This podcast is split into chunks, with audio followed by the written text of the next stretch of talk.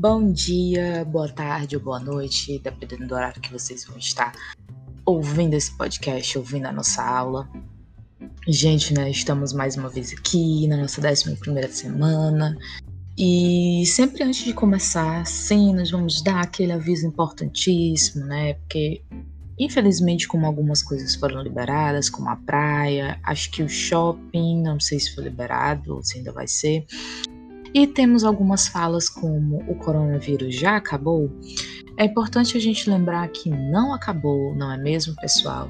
Inclusive, a gente teve nessa semana, esses dias, é, um número né, de 100 mil mortes no nosso país e isso não é brincadeira, isso não é uma gripezinha. Então, gente, por favor, continuem se cuidando, continuem seguindo as orientações, tá?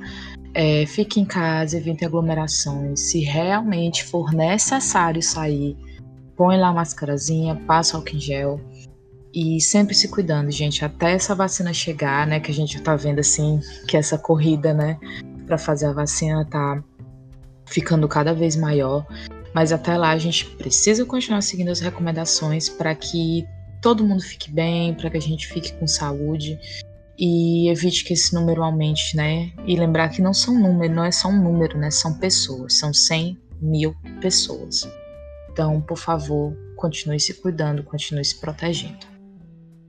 E a aula dessa semana, gente, é de um tema, é de um assunto que, assim, é importantíssimo para a humanidade, assim, numa escala gigantesca.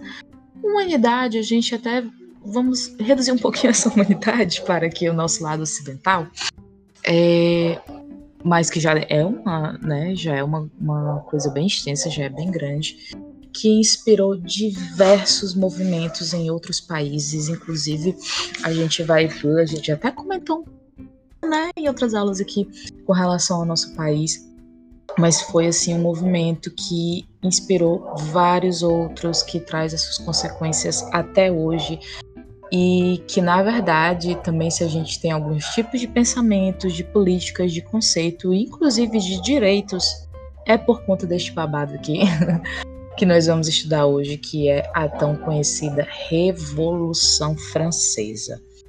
E aí, né, gente, já fez essa introdução babadeira, já chegou assim, já para vocês assim, lá em cima, né? Meu Deus, bicha é bichona mesmo, o que é que aconteceu, monitora, porque só tá falando aí só foi arraso, né? Só foi babado. E só foi isso mesmo, gente. Foi muita confusão, muita gritaria, muita assim.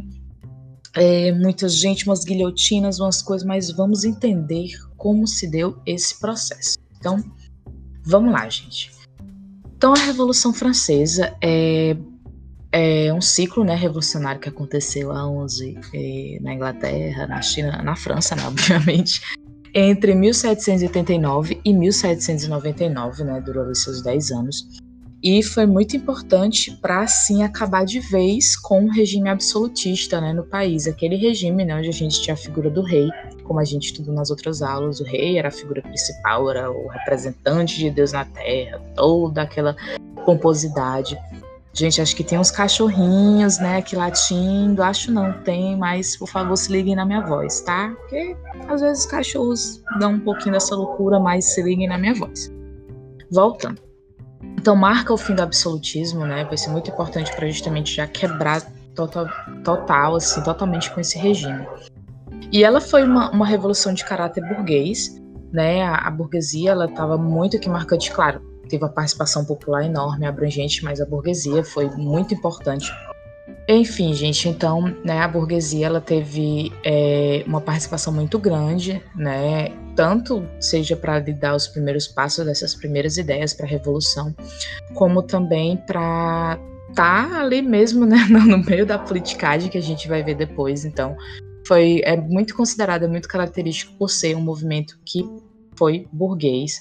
Também é muito característico a palavra radicalismo, realmente, né, de uma forma teve seu momento bem radical de como é, aconteceu.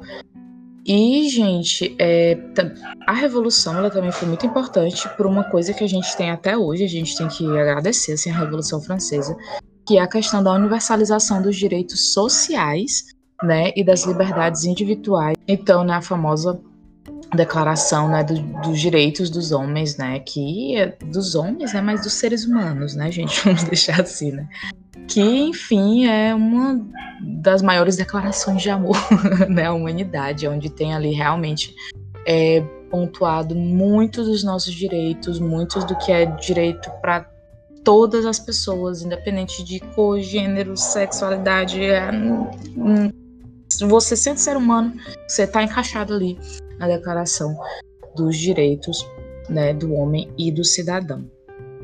Então, também foi muito importante né, para se começar é, a pensar né, no sistema republicano e, claro, pela representação popular e que hoje a gente conhece né, como a democracia representativa, né, que seria né, justamente ter essa representação geral do povo ali na política. E claro, né, a, a, a Revolução Francesa ela aconteceu, ela foi muito ela se deu, né, teve essa potência muito grande por conta dos ideais iluministas, né, que a gente também já estudou aqui em outras aulas. Então, quem quiser relembrar, dá uma dá ali uma, uma ouvidinha ali na aula sobre iluminismo que a gente vai, vocês vão entender por que que foi muito importante, né, é, o, o, a questão do iluminismo de ter inspirado a Revolução Francesa. Tá, mas o que, o que foi que causou, né? Que, que rebuliço foi todo esse que fez com que as pessoas se revoltassem tanto, assim, botassem definitivamente fogo no parquinho e gerasse essa confusão toda, mas que trouxe consequências positivas, né? Então, gente, a França, né, ali no século XVIII, ela passou assim por diversas crises, crises políticas, crises econômicas, crises sociais, e que assim começou essa ruma de crise, esse tanto de crise, a pesar, mais pesar principalmente para uma camadazinha da população, né? Que a gente sabe bem qual é a camada que sempre sofre, né? Então, assim, na época, a França era governada por Luís XVI e a gente precisa entender como é que era dividida, como é que era organizada a sociedade, as camadas sociais na França, para a gente porque essa divisão vai ser importante para a gente entender até como se deu, decorrer, como é que se deu ali a Revolução. Então a pirâmide social era da seguinte forma: ela era dividida em três, em três, né, em três partes. Então nós tínhamos o primeiro, o segundo e o terceiro estado. O primeiro estado era composto pelo clero, o segundo estado pela nobreza, os reis da nobreza, e o terceiro estado pelo povo. E esse terceiro estado, o povo, ele era bastante diversificado, né? Porque o povo, enfim, cabe quem? Cabe a burguesia, cabe o campesinato, cabe comerciantes. Então, o povo realmente é a maior parte da população, é a base da pirâmide. Então, simplesmente, né, é ali a maior parte, que consequentemente, mesmo sendo a maior parte, é a parte que mais sofre, né? A gente sabe muito bem. E por conta disso, a gente sabe que se essa base era mais prejudicada, nós temos ali os dois grupinhos, os menores, né, o que tinha menos pessoas, mas que eram os mais privilegiados, né? Então, só aqui a gente vê o quanto que essa sociedade francesa era extremamente desigual, era realmente quem era do clero e da nobreza tinha todos os privilégios, tinha todos os atributos, tinha tudo do bom e do melhor, e ali o terceiro, terceiro estado, né, que se vire, que dê seu jeito. Ainda que se vire e dê seu jeito pagando imposto para custear a vida ali do primeiro e do segundo estado. Ora, vejam bem. Então a gente já tinha essa desigualdade assim muito marcada e que estava cada vez maior, que estava cada vez, na verdade, pior, né, ali na França do século XVIII. E para não, né, como nem todo mal parece que é pouco, a França começou a sofrer muitas consequências do atraso econômico, né, com relação ali é, ao avanço do capitalismo. A França, em vez de seguir ali, a gente, tá, a gente viu até em aulas anteriores que a Inglaterra, né, com a Revolução Industrial, é, ela começou a crescer enormemente e com, como consequência, né, ela também começou ali a espalhar, né, ali os genes, né, do, do capitalismo pelo mundo. E a França estava bem atrasadinha, né, para pegar aí este, este balanço aí do capitalismo.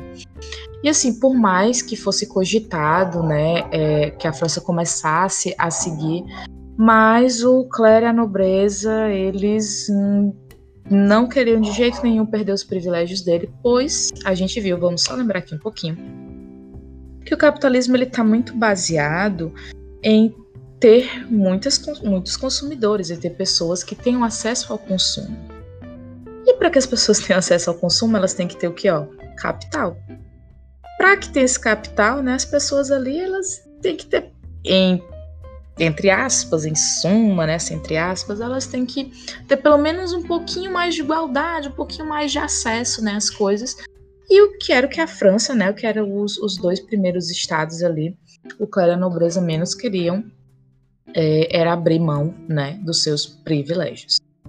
E, para além disso, né, gente, é, as, as, desigualdades sociais e econômicas, esse atraso dele com relação ao avanço do capitalismo.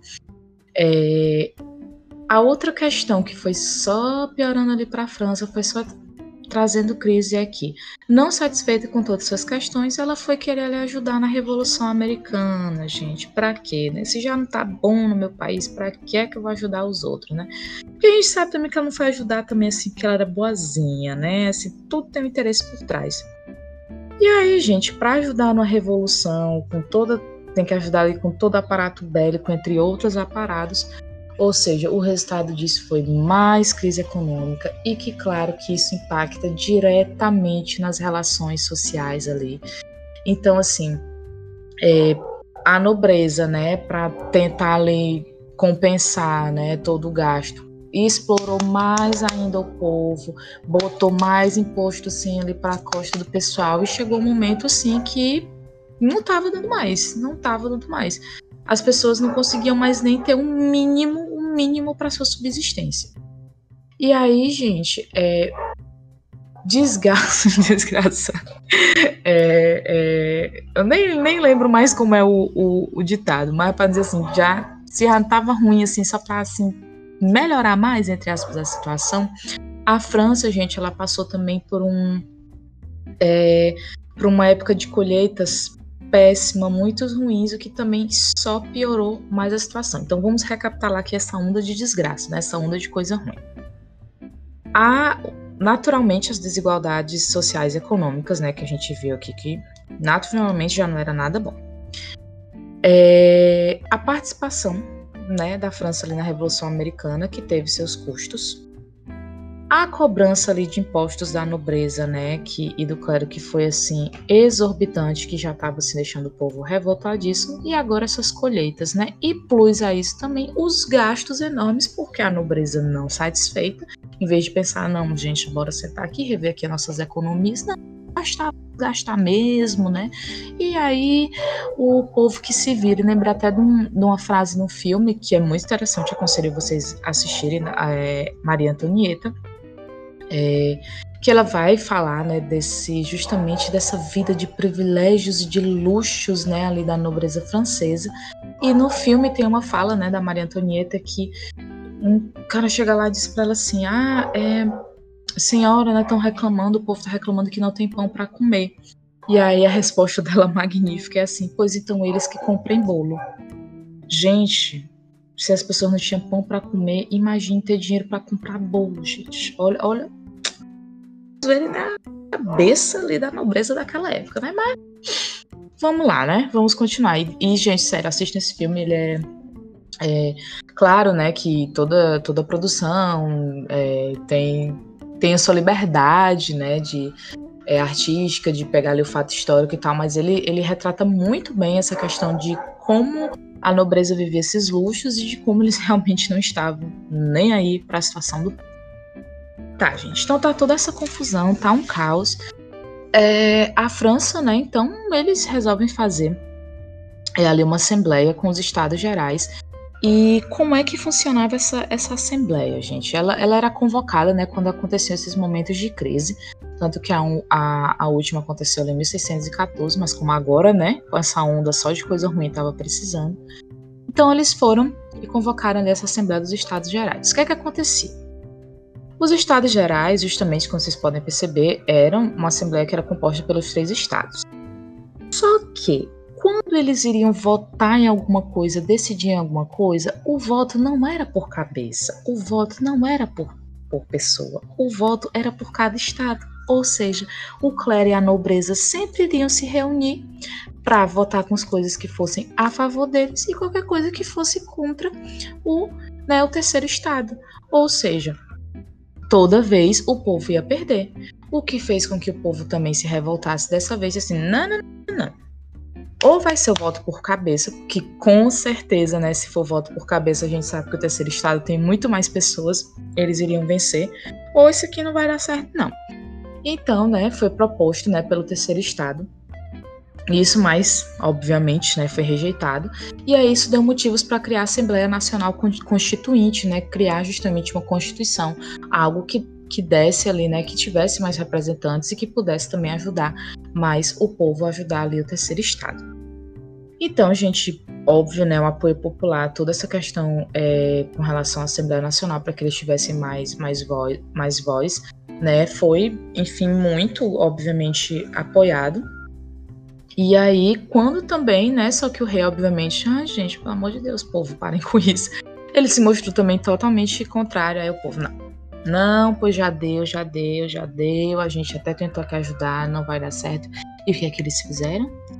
Assinaram um, um baixo assinado, é, foram ler o rei, por favor? De jeito nenhum. Em 14 de julho de 1789, a população parisiense se reúne ali, né?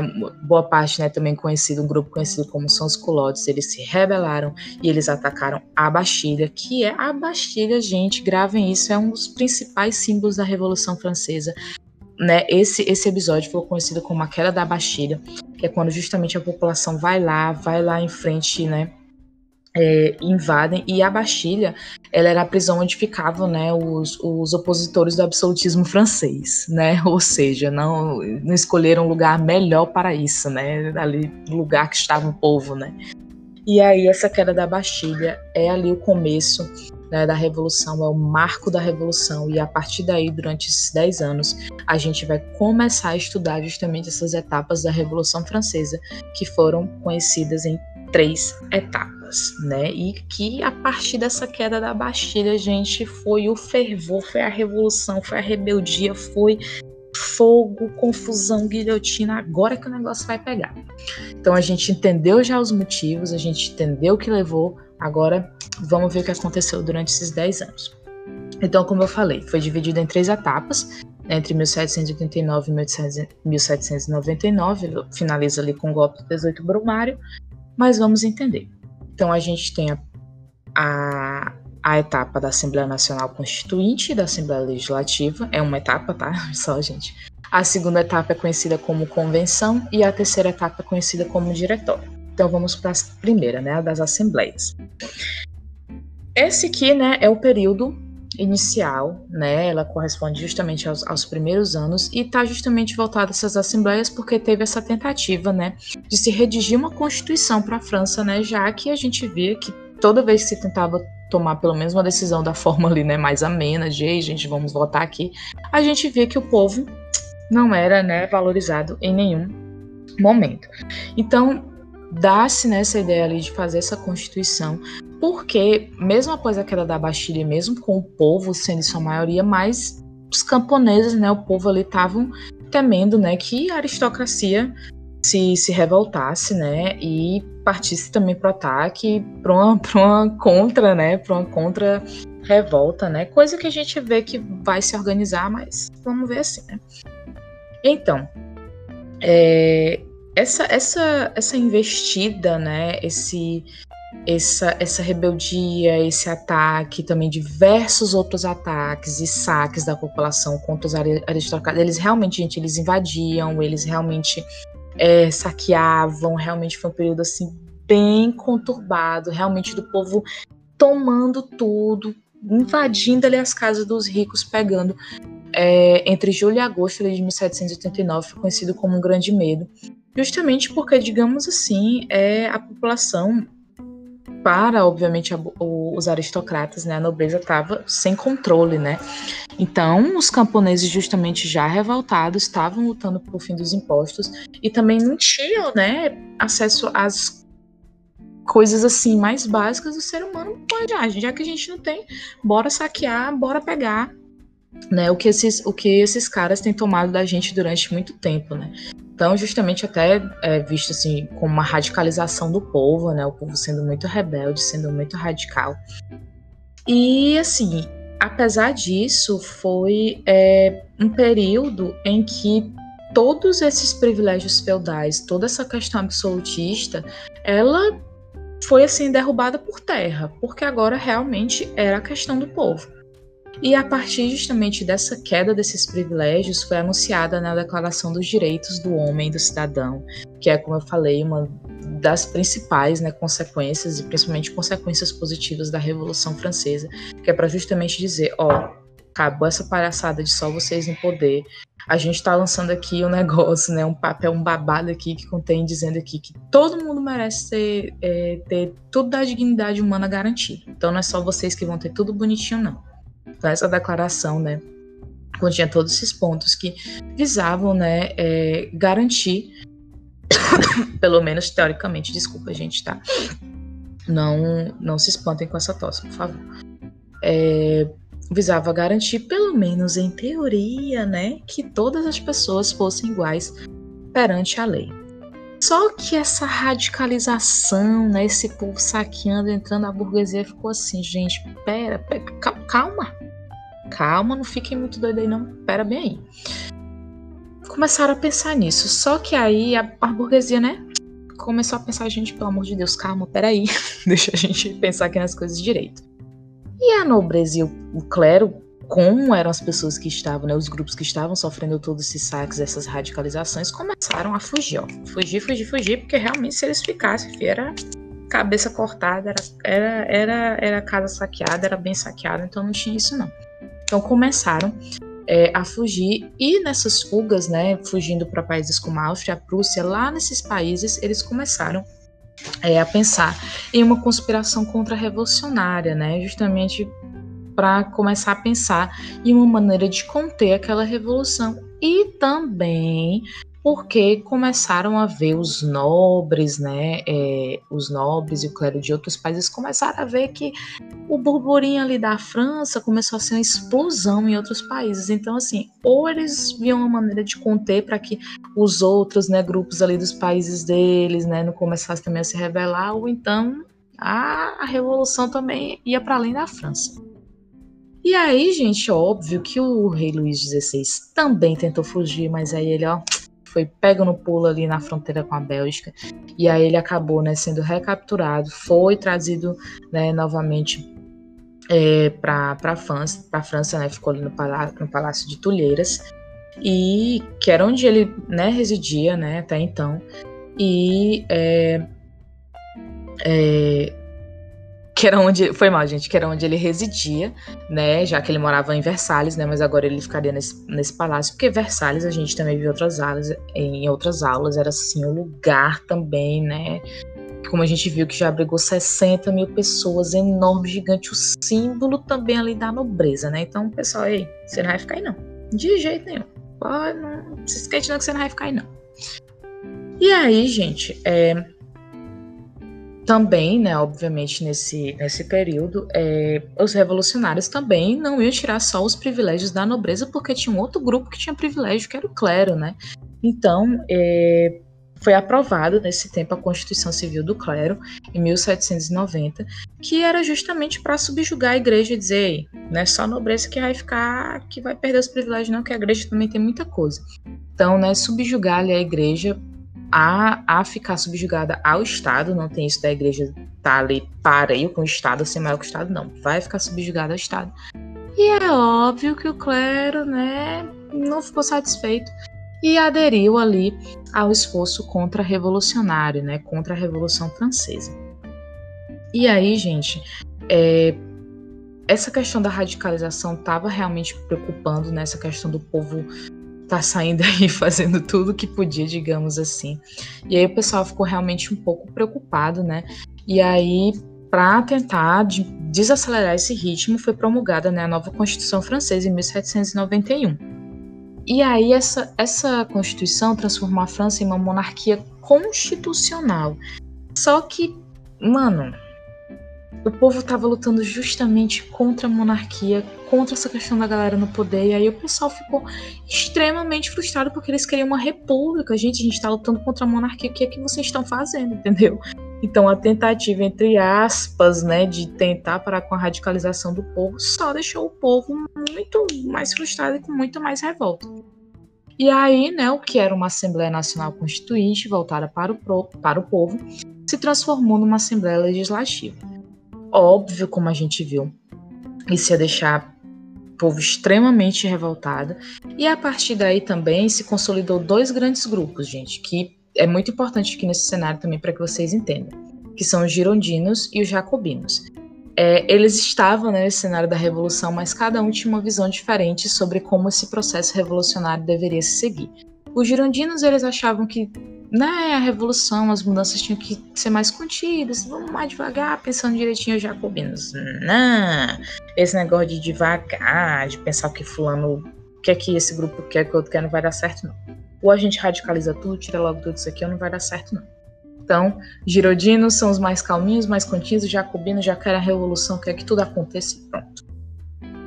E aí, gente, essa questão da Assembleia, né, como eu falei de início, deu é, uma guerra, né, com outras nações que estavam ali com medo, né, de que a Revolução Francesa chegasse, né, às as suas nações, né, chegasse aos seus países.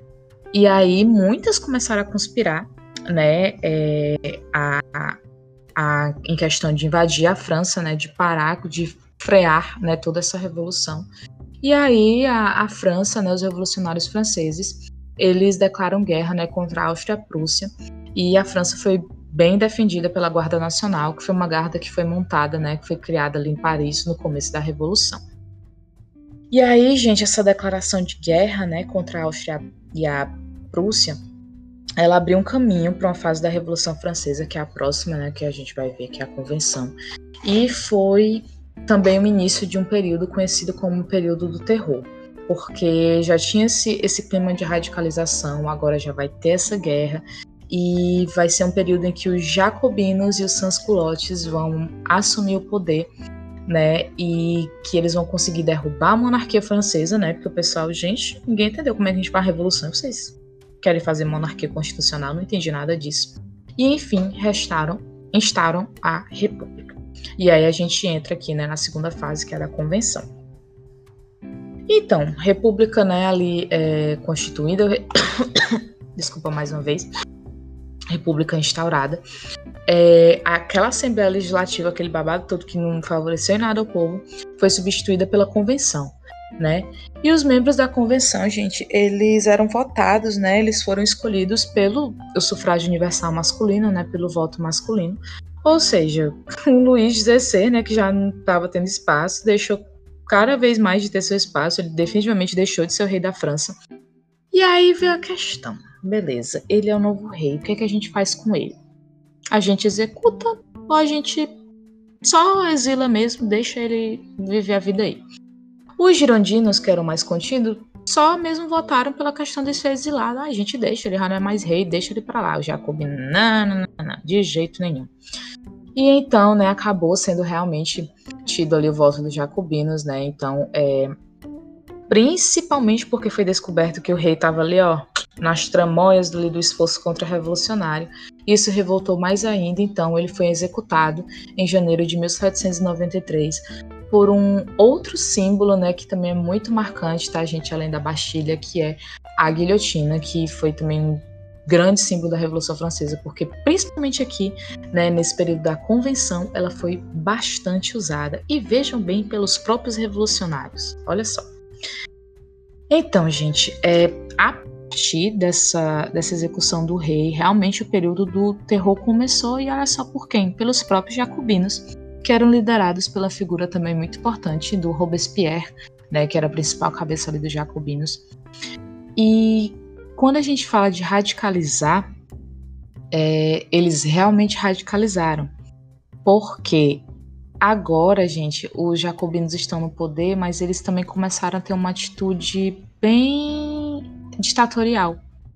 Já começou que eles começaram realmente a impor os ideais dele por, os ideais deles por meio né, da, do Comitê de Salvação Pública. Ou seja, essa república, né, liderada pelos jacobinos, apesar dela ter conseguido estabilizar a situação do país, é, é, ter conseguido tirar né, ali o poder do rei, conseguir estabilizar um pouco, botar as massas populares sob controle.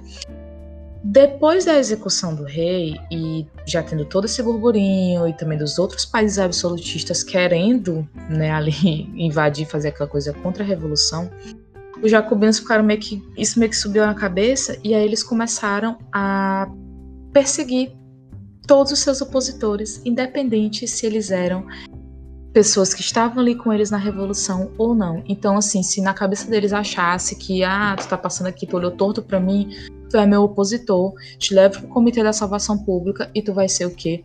Guilhotinado. E com isso, né, foi feita a lei dos suspeitos, né, em que os jacobinos perseguiram em massa aqueles que eles considerassem que fossem inimigos e então assim eles pegavam essas pessoas, julgavam, condenavam e essas pessoas eram guilhotinadas e justamente foi conhecida como fase do terror, porque foram cerca de 17 mil mortes, gente, em só um ano e dois meses, que eles guilhotinaram todo esse povo, como eu falei, olhou torto para mim, acabou se você vai ser guilhotinado. Então, realmente a guilhotina foi, né, um, uma grande, infelizmente, né, nesse sentido, uma grande é, é, um, é, uma grande figura, né, uma grande associação que a gente tem na Revolução Francesa. Infelizmente, né, com o próprio grupo que estava na Revolução também tomando uma, uma atitude ditatorial. Né? Então, apesar né, de ter acabado com, como eu falei, com os privilégios feudais, de ter amenizado um pouquinho mais ali a questão da população, né, da população não tá também mais tão assim, mas acabaram que eles fizeram meio que a mesma coisa e infelizmente, tomaram essa atitude bem ditatorial. E é justamente por essa ação dos jacobinos que o pessoal ficou, não, gente, tá, também tá errado, meu Deus do céu. a gente faz uma coisa e me põe uma monarquia. Aí tá, se resolve, os jacobinos vão lá ajudar a gente, mas aí eles mesmos também têm uma ação ditatorial, que é isso. E aí, é, isso fez com que a alta burguesia, né, os, girodinos, começassem a se reunir e planejassem um golpe que foi conhecido como Reação Termidoriana, que aconteceu em 1794, que foi quando os girondinos, né, eles dão essa volta, né, por cima e já começam também a se revoltar bastante com as decisões jacobinas.